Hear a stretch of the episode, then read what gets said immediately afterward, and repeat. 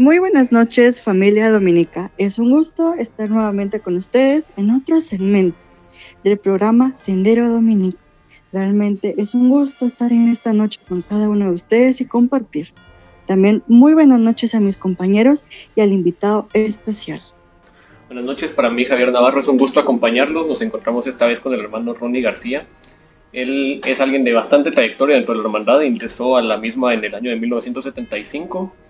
Ha colaborado en distintas comisiones de trabajo, inclusive fue miembro de la Junta Directiva entre 1982 y 1987 y actualmente es miembro del Comité de Celebraciones de los 50 años de conservación. Ronnie, buenas noches, bienvenido. Buenas noches, Javier. Eh, gracias por la invitación y es un gusto estar aquí con ustedes para platicar un poco de lo que tanto nos gusta. Muchas gracias por el tiempo.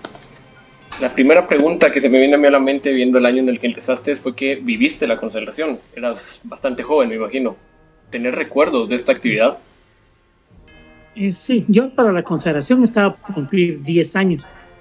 Yo vivía a cuatro cuadras de Santo Domingo y recuerdo muy bien toda la eh, cuando se comenzó a anunciar por televisión en enero del 73 eh, los canales nacionales que en ese tiempo eran solo tres uno de ellos el canal 3 era el que anunciaba la consagración del señor sepultado y comenzaron a aparecer en los canceles algunos carteles, eh, correspondencia que le mandaban a mi papá de la hermandad, porque recordemos que en esa época pues no contábamos con las facilidades de comunicación que tenemos hoy día. Eh, así se fue acercando la, la, fecha y el 11 de marzo, que era el primer domingo de cuaresma, eh, mi papá nos levantó temprano a todos, a los tres hermanos y al que venía en camino con todo mi mamá. Temprano tratamos de llegar a la salida de la procesión, pero era tanta la cantidad de gente que no pudimos pasar de la novena calle y 12 avenida. O sea que la primera, el primer contacto físico que yo tuve con Ciudad Sepultado ese día fue en la esquina donde antes era una gasolinera, es una venta de piñatas. Ahí fue donde yo comencé a la procesión. Aparte de las filas de, de, de votos que lo estaban acompañando, gente con trajes de Santo Domingo. Eh, recuerdo bien a los de la Merced Antigua, que dentro de la oscuridad los uniformes eran todavía los que más eh, resaltaban porque era blanco, con, era beige con rojo.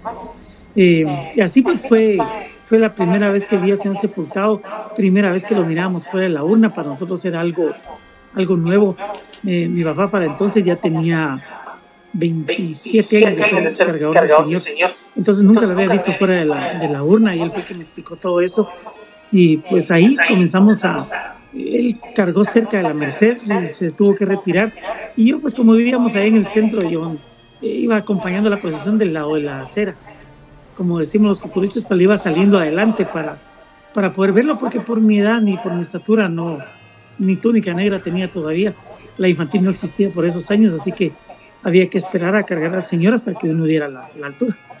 Sí, claro, la infantil aparece años después, si no estoy mal, 76, ¿no? 77. 1977 es, es el, la infantil la primera vez. Y empezaste a cargar en el 75, viviste el Viernes Santo del terremoto. ¿Cómo fue ese, esa procesión? El, en el año 75 eh, fue la primera vez que yo di el alto. En ese eh, todavía me recuerdo que son unos zapatos con tacón con suela bastante alta para dar la estatura. El atrio de Santo Domingo en ese tiempo era de tierra. Y ahí en el atrio me cambié los zapatos para ponerme los más altos que encontré. Ni me quedaban porque no eran míos, pero por lo menos entré caminando y así fue como di la estatura. Eh, el turno de los nuevos, en ese año al menos de, uno de los dos turnos de nuevos, a mí me tocó el turno 8, que era en la octava avenida de la tercera a la segunda calle de la zona 1. Eh, era el anda de aluminio que tiene tanta, tantas cosas que platicar de ella. Eh, y recuerdo muy bien que como que habían recién pintado el bolío con soplote seguramente porque el, hombro me quedó marcado de, de, pintura plateada. Pues ese fue el primer turno que yo tuve en el 75. Eh, al año siguiente, en el 76, eh, yo vivía, como te contaba, a tres cuadras de Santo Domingo, a, la par de la iglesia de Santa Rosa, en la octava calle. primero fue el movimiento que hubo, uno patojo ahí, no, no sabía ni qué pasaba. El, gran parte de la, de la iglesia de Santa Teresa se cayó y cayó del lado de la casa donde nosotros vivíamos, del edificio, porque es un edificio, y nos tapó la entrada. Unas piedras gran, grandísimas, o sea, tal vez de un piso de alto, cayeron de la iglesia, nos tapó la entrada, tuvimos que salir por los escombros de la iglesia. Entre un temblor y otro, mi papá sacaba uno por uno de nosotros, eh, salimos hacia la décima avenida gateando prácticamente sobre las vías de la iglesia de Santa Rosa. Ese rechinaba lo que quedaba colgando, se oía cómo caían los pedazos de, de, de iglesia en esa oscuridad porque se fue la luz en todos lados, pues logramos salir a la calle. A las 5 de la mañana, 5 y media, que ya comenzaba a clarear, nos fuimos a Santo Domingo. papá, eso sí, eh, lo primero que pensó, solo dejó a salvo a la familia y corrimos a Santo Domingo. Fuimos a ver, estaba el padre Alfredo Pío eh, Álvarez, que en esa época estaba en Santo Domingo y él estaba en el atrio. Adentro estaban miembros de la hermandad, Shell Laudero, eh, José Luis Barrios, Juan Gavar y otros, Juan Carranza y otros que estaban por ahí. Nosotros no pudimos entrar, entonces en el atrio le preguntamos al padre cómo estaba todo adentro. Nos dijo nada más, el Señor sepultado está bien, lo acaban de bajar de su capilla. Y los pasos, le preguntó mi papá. Eh, los pasos no hemos visto porque esos están en la bodega del convento y ahí se nos derrumbó una parte, pero no los hemos podido ver. En eso vimos cuando salieron los, los hermanos que, lo, que fueron a bajar todo y escuchamos los comentarios, mi papá los conocía les contaron de que el Señor, la Virgen de Soledad y la Virgen de, del Rosario estaban a salvo y que iban a ver los pasos, pero cuando ya hubiera un poco más de seguridad y hubiera un poco más de luz. Em, al final, pues como hemos visto en algunas fotos de esa época, eh, algunos pasos se dañaron bastante. Al de la oración en el huerto prácticamente se le destrozó la carroza de uno de los lados, porque ahí cayó la, las piedras. Probablemente el más dañado fue el paso del Cirineo, porque a la imagen que si te recordás bien va algo agachada, justo en la cintura le cayó una piedra bastante grande y lo partió en dos. Entonces el, de la cintura para abajo estaba pegada al anda y de la cintura para arriba el señor estaba tirado sobre el piso del, del, mueble de la cabeza. Fue el que más costó restaurar. Para ese Viernes Santo no dejaron entrar a la iglesia a nadie, solamente entró la, el turno de salida la banda no entró, la banda tocó desde el atrio porque Santo Domingo también se dañó bastante y el miedo era de que con la vibración de las notas musicales se pudiera dañar un poco más. Así que la, banda tocó afuera, el turno de salida, los 50 cargadores de esa época sacaron al señor y lo llevaron hasta la décima calle 12 avenida que ahí terminaba y en la entrada fue igual. Eh, solamente el turno de entrada, el anda encendida y no dejaron entrar cucuruchos para nada. Recuerdo muy bien que en las calles, sobre todo la 12 Avenida, entre séptima y quinta calle, la mayoría de casas se cayeron. De hecho, si caminas por ahí en estos días te vas a dar cuenta que la mayoría son construcciones relativamente nuevas, porque todas las casas que estaban por ahí se cayeron y cuando el Señor pasó todavía había mucha casa derrumbada, la gente lo salía a ver dentro de lo que quedó de su casa y las calles estaban totalmente llenas de polvo.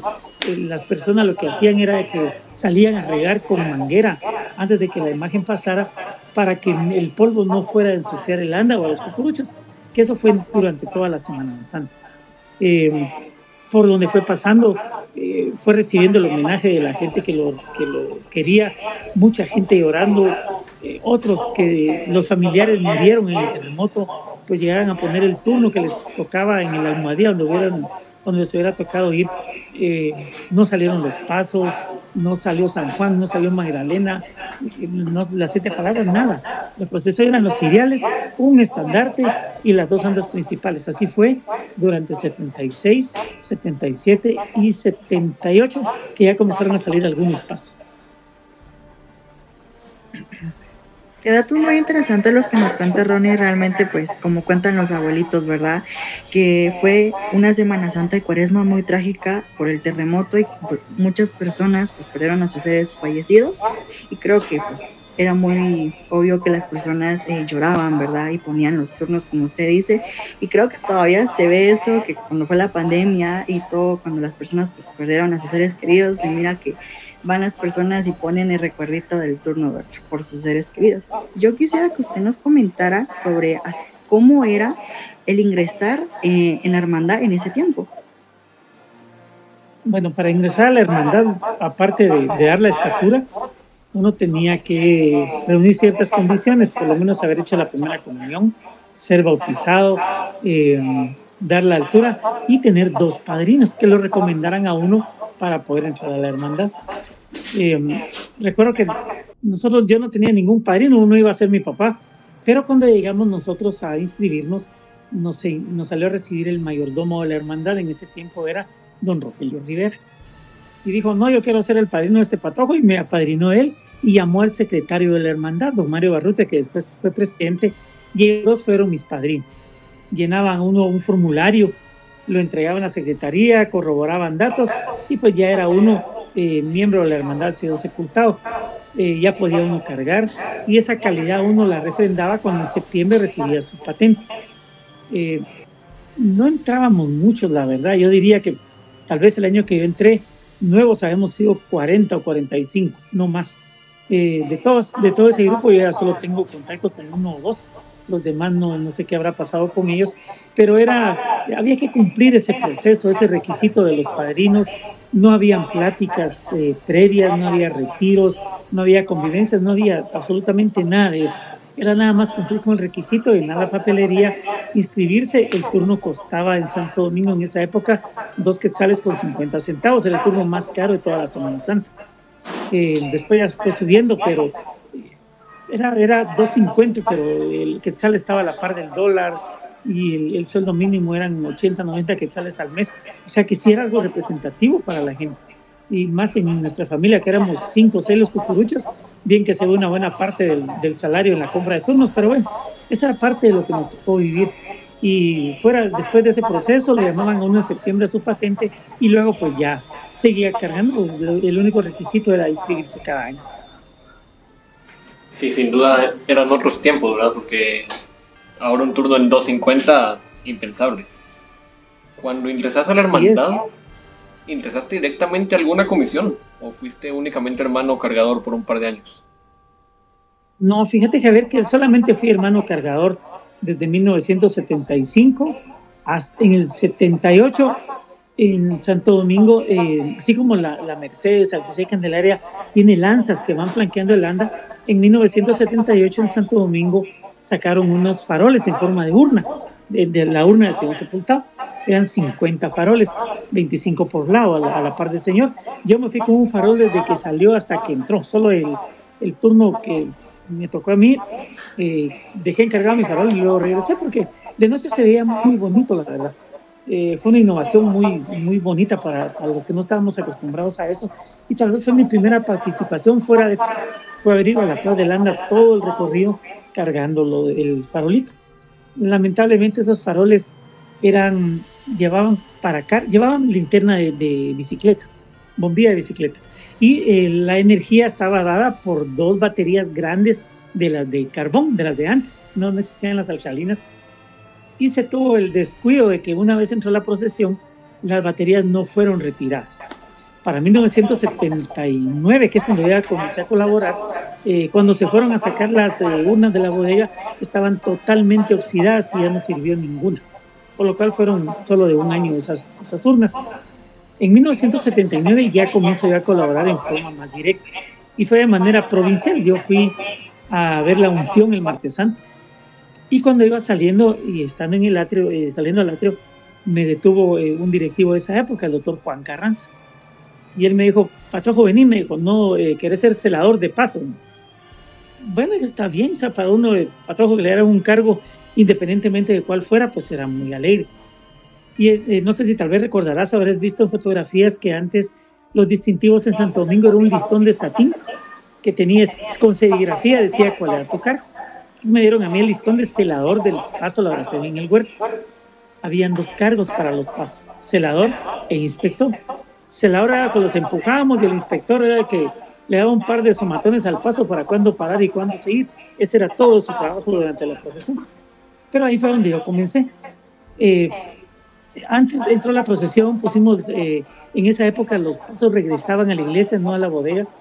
Entramos los pasos a la iglesia y una vez terminada la procesión, el mismo Juan Carranza nos dijo, los espero el otro viernes para ayudar a devolver los pasos a la bodega. Antes los pasos permanecían toda la semana, igual que el anda, toda la semana de Pascua en la iglesia. Llegamos al viernes siguiente, ya de todos los que éramos, llegamos un, grupo pequeño, colocamos los pasos en su bodega, que no es en la que está actualmente. en su bodega, los ordenamos lo más que se pudo y Juan Carranza nos invitó para que una vez al mes fuéramos, sacarlos, limpiarlos y volverlos a poner en su lugar. Y así fue como yo comencé. Entonces ya me absorbió la comisión de pasos, que fue la primera donde yo ayudé. Y luego, pues ya en el 80 ya pasé a la comisión de ahorro.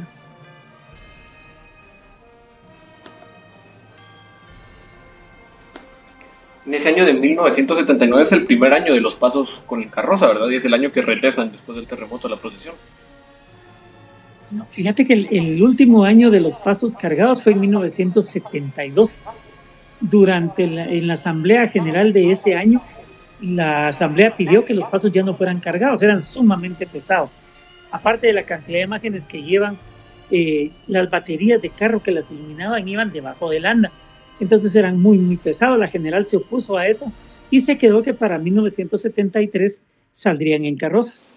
Sin embargo, eh, las carrozas fueron hechas en la, los talleres de la Fuerza Aérea, igual que el anda de aluminio famosa, que se iba a estrenar para la consagración, pero en los talleres hubo un atraso, ahí no tenían experiencia en este tipo de estructuras, por lo cual se atrasó todo. Entonces en el 73 los pasos no salieron porque no estaban listos todavía sacaron el Via Crucis antiguo que todavía está por ahí, eh, es sustitución de los pasos. Los pasos ya en carroza salieron por primera vez en 1974. O sea que para el terremoto tenían dos años de haber, de haber estrenado las carrozas. En el 78 comienzan a salir ya, creo que siete u ocho los pasos. Solamente quedó precisamente el del Cirineo pendiente porque costó mucho arreglarlo. Ese volvió en el 79. Y en ese año 79 también volvió San Juan y Santa María Magdalena. Ronnie, hablando un poquito de todo, yo quisiera saber que usted, aparte de pasos, eh, ¿qué comisiones estuvo y cuáles son? Eh, yo estuve como colaborador, aparte de pasos, luego pasé a la comisión de adorno. En, la comisión de adorno en Santo Domingo nace en 1979. Es la primera vez que se forma una comisión hecha por colaboradores para hacerlo. Antes de eso se le pagaba un altarero para que lo hiciera de hecho uno de los más conocidos y que fue el que hizo el anda que tuvo el señor sepultado hasta el 2015, don Virgilio Castillo, hizo muchos adornos para Santo Domingo. Él nos enseñó a nosotros cómo, cómo elaborar figuras, cómo hacer el cielo, cómo hacer nubes. Nosotros íbamos a la antigua los sábados, una o dos veces al mes, para aprender las técnicas de él, porque él aparte que tenía demasiado trabajo, casi que todas las producciones de la antigua las hacía. Pues nosotros le dijimos que ya con la comisión propia queríamos aprender nuevas técnicas él nos enseñó y la verdad que se le, aprendió bastante. Entonces, ya a partir del 80 nosotros comenzamos a elaborar el adorno. 79 eh, comenzó la comisión, yo me integré en el 80. En eso se estaba cuando en 1982 fallece un directivo, Manuel Gutiérrez, era el vocal octavo. En una sesión de junta directiva, en ese tiempo no había suplentes, no se escogían suplentes en la Asamblea General. Me eligen a mí para terminar el periodo de, de Manuel que él terminaba en, mayo de ese año, o sea, yo fui electo como para dos meses nada más. Ya en la, en la elección de ese, de la Asamblea General del 82, ya me eligen directivo y ahí yo eh, completo mi periodo hasta el 87. Siendo directivo, fui parte de la comisión de membresía. Creo que ahora ya no se llama así, pero la comisión de membresía era la encargada de tener contacto con los hermanos directamente en el sentido de que si había un enfermo, lo íbamos a visitar si había un fallecido, íbamos a, al velorio en representación de la hermandad, llevando algunas veces el estandarte y un arreglo floral a nombre de la hermandad, dábamos el pésame y se le hacía la misa. Si no se podía de cuerpo presente, se le hacía en la capilla del Señor Sepultado a los nueve días. Ese era el trabajo nuestro. También era dar la bienvenida a los, a los hermanos nuevos. Y ahí en 1983 fue donde se nos ocurrió que a los nuevos había que comenzar a involucrarlos en todo el conocimiento de la hermandad. Tras su servidor lo designaron para que les contara una vez al mes a los nuevos desde Semana Santa hasta septiembre que recibían su patente, recibían una vez al mes una plática, un sábado, donde se les, se les hablaba de la historia de la hermandad, se les hablaba de los estatutos, otras veces de los sacramentos, eh, que era una, la velación de septiembre, en fin, de todo lo que ellos estaban viendo, pero que realmente no se conocía mucho. Ahí fue donde poco a poco comenzamos a, a investigar un poquito y eh, a partir de ahí pues ya comenzaron, luego ya se hicieron retiros más formales, después ya con, con, creo que, no sé si con Paco o con Juan, comenzaron ya las, las eh, convivencias más formales como, como se estuvieron haciendo después pero el, primer granito de arena fue esa. La semilla se sembró en el 83. Muchos de los que ahora eh, están todavía en la hermandad, pues los conozco yo desde que entraron, porque yo era el directivo encargado de ellos. Y esa fue mi comisión durante toda mi, todo mi periodo de, ser directivo.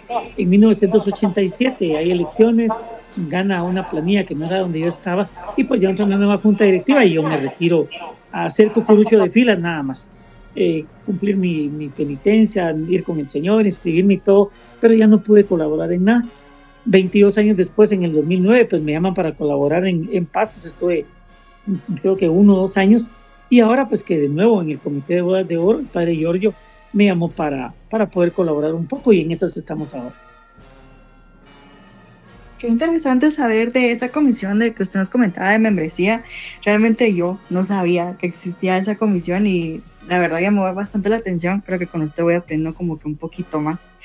Ahorita como, bueno, ya viene lo de la consagración del Señor, ¿verdad? Su aniversario. Yo quisiera que usted nos comentara sobre alguna, pues, realmente experiencia o algo que le ha llamado mucho la atención y decir, wow, qué bonito volver a vivir eso, porque como usted dice, ¿verdad? Vivió los 50 años y también los 25 años de consagración del Señor, ¿verdad? Así es, los 25 años yo los viví de lejos, yo estaba en España en esa época haciendo una especialidad de, de, mi, carrera. Entonces no estuve físicamente presente en, los 25 años.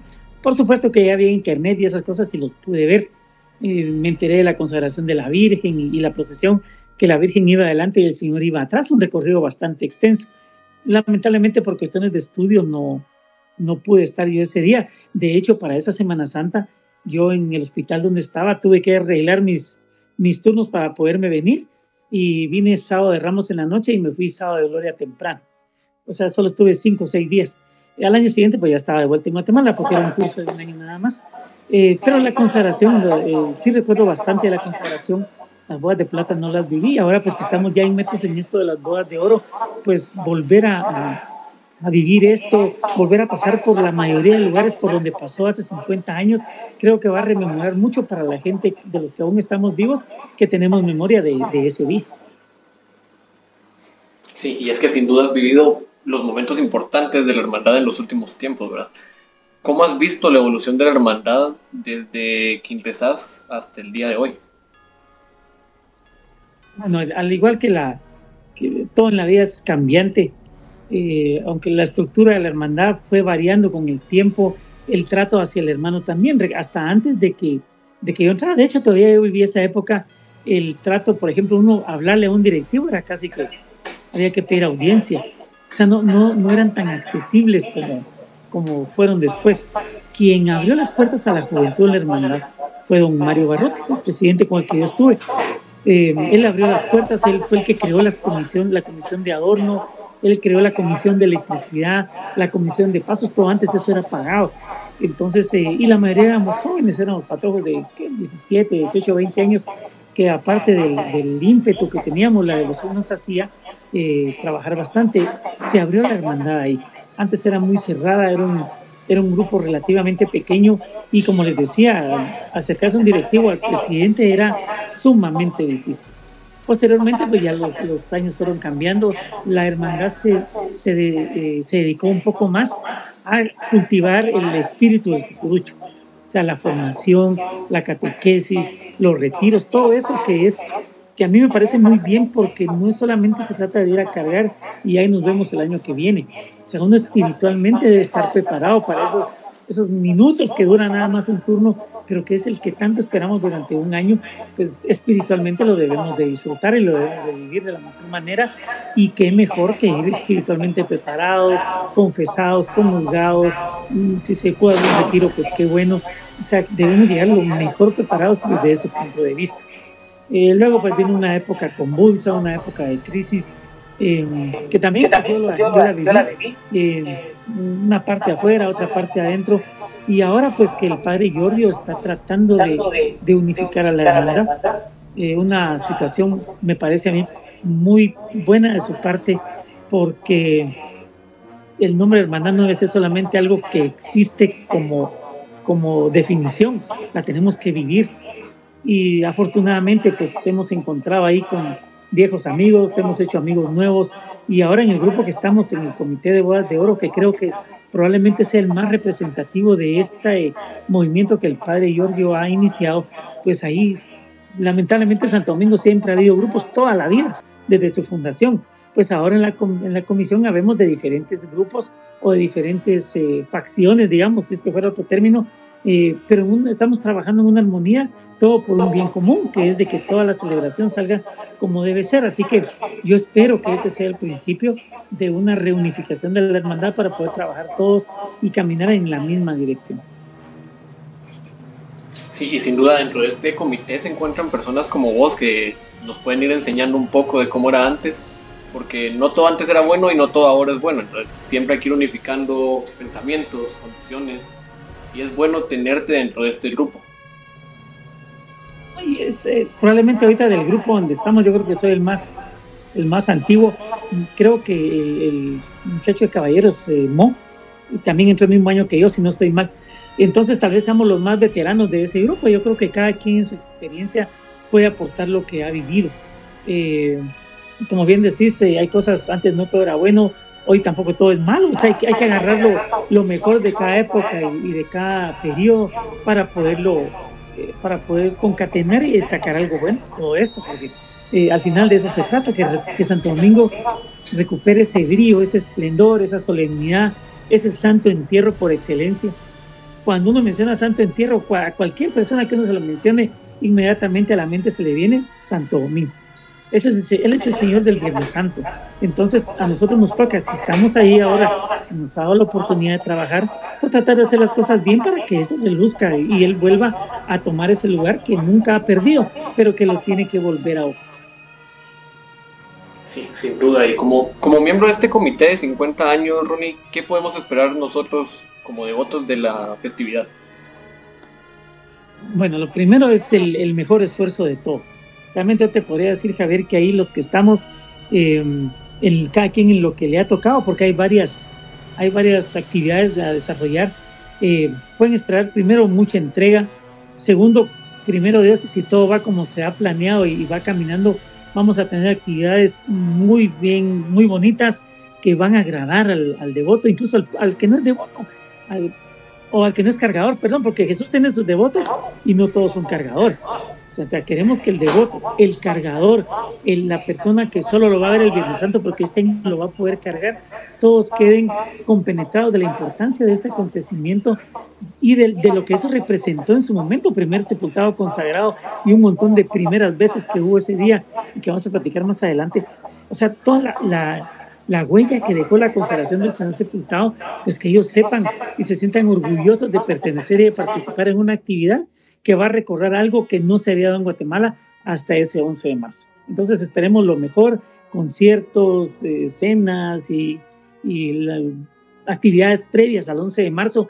Va a haber mucho movimiento en Santo Domingo esa semana de, del 4 al 11, así que nos tenemos que ir preparando porque van a ser días alegres pero cansados. Realmente creo que es una emoción bastante grande que tenemos, Ronnie, porque como jóvenes y, devotos y devotas, creo que es una emoción tal vez ver a las damas cargar nuevamente a, a Cristo del Amor, ¿verdad? Que solo en ocasiones muy especiales se ha visto, tanto a veces en la cofradía, ¿verdad? Que ellas pues llevan en hombros al Señor sepultado y también las velaciones. Creo que es un momento muy especial eh, ver esta consagración, ¿verdad? Ver este aniversario, como usted decía, volver a ver el paso donde pues Jesús hace 50 años él lo hizo, ¿verdad? Bueno, y finalmente, Ronnie, yo quisiera que usted nos diera una invitación a participar en, en este aniversario de consagración, qué actividades van a tener, si usted nos podría decir no les puedo adelantar alguna. Lo primero es, es invitar a, los que aún no se han inscrito, todavía está abierta la inscripción para el 5 de febrero, es el domingo 5, es la última fecha de inscripción.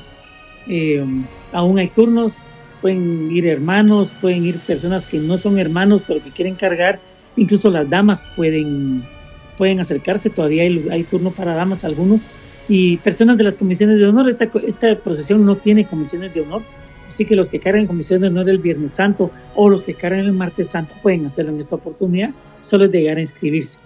Eh, segundo, pues van a haber actividades culturales, una exposición de, de enseres y túnicas del Señor en, la, en el Museo de Historia.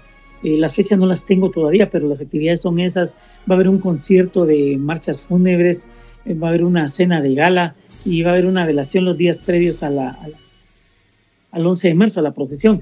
Así que mm, al, conforme van pasando los días y se vaya acercando la fecha, pues vamos a, a darlos a conocer en las redes sociales. Para eso está la Comisión de Medios, que es la que se encarga de eso. Y en cuanto a la Junta Directiva, que es la que al final toma las decisiones, eh, les dé luz verde, ellos van a publicar ya horarios, lugares, eh, fechas, para que todos pues, podamos asistir. Ojalá y la mayoría puedan estar. Muchas gracias Ronnie por la invitación y por el espacio que nos diste esta noche. Sin duda el espacio de Cucuruchos Dominico siempre está abierto para tu persona, ya sea dentro de la página, la revista o este nuevo segmento que es el Sendero Dominico. Muchas gracias por el tiempo que te tomaste. Muchas gracias Javier y muchas gracias a ustedes por la, por la oportunidad y espero saludarlos pronto. Pues es una muy feliz noche, igual para todos nuestros oyentes.